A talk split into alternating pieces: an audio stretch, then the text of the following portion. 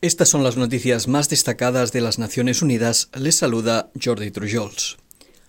La cumbre del G20 llega en un momento crucial en el que el mundo se enfrenta al momento más crítico y precario en generaciones, afirmó el secretario general de la ONU en la isla indonesia de Bali, donde las principales economías del planeta se reúnen a partir de este martes. En conferencia de prensa previa al evento, Antonio Guterres destacó que la ciudadanía está siendo maltratada por un cambio climático desbocado y asfixiada por el coste de la vida y añadió que las divisiones geopolíticas están provocando nuevos conflictos y haciendo que los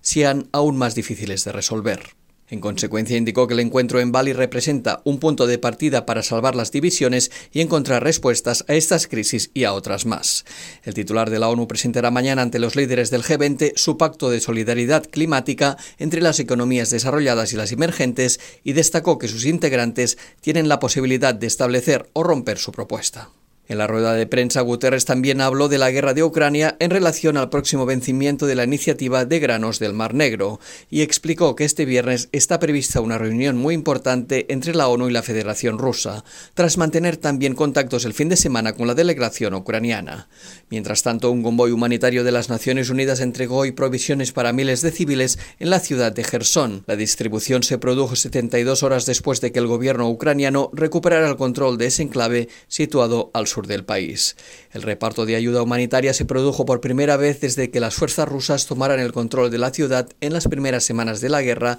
a principios de marzo. La ciudad sufre problemas de escasez de agua y electricidad, los mercados se están quedando sin alimentos y los centros sanitarios carecen de medicamentos. La caravana humanitaria entregó alimentos, agua, kits de higiene, material de refugio y artículos domésticos esenciales como ropa de cama, mantas térmicas y lámparas solares a más de 6.000 personas. Un centro médico de la ciudad también recibió medicamentos con los que podrá tratar a más de mil pacientes durante el próximo mes. El número de adultos que vive con diabetes en el continente americano se triplicó durante las tres últimas décadas y de mantenerse las tendencias actuales crecerá hasta los 109 millones de personas en 2040, informó hoy la Organización Panamericana de la Salud en el marco del Día Mundial dedicado a esta enfermedad. En un nuevo informe, la agencia sanitaria atribuyó el alto incremento de casos a las crecientes tasas de obesidad, a las dietas deficientes y a la falta de actividad física, e indicó que el 40% de los al menos 62 millones de personas que con la diabetes no son conscientes de sufrir la enfermedad.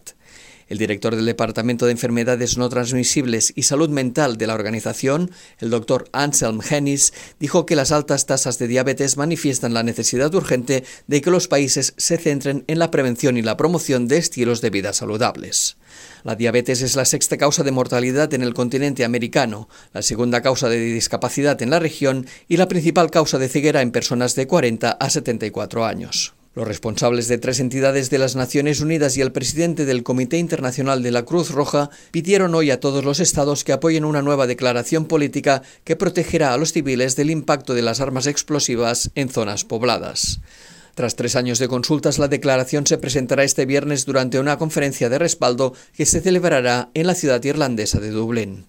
La nueva resolución supone un importante logro colectivo en la protección de civiles frente a la creciente urbanización de los conflictos armados y manda una clara señal a nivel mundial de que dañar a los civiles y a las ciudades no es una realidad que debamos aceptar. Del mismo modo, consolida el respeto por el derecho internacional humanitario, especialmente al comprometer a los estados firmantes a restringir o abstenerse del uso de armas explosivas en zonas pobladas siempre que pueda causar daño a los civiles. Los efectos destructivos de las armas explosivas en los civiles y en las infraestructuras también ponen en peligro la consecución de la Agenda 2030 para el Desarrollo Sostenible, entre ellos los objetivos para alcanzar la seguridad alimentaria, acabar con la pobreza y construir sociedades pacíficas e inclusivas. Y hasta aquí las noticias más destacadas de las Naciones Unidas.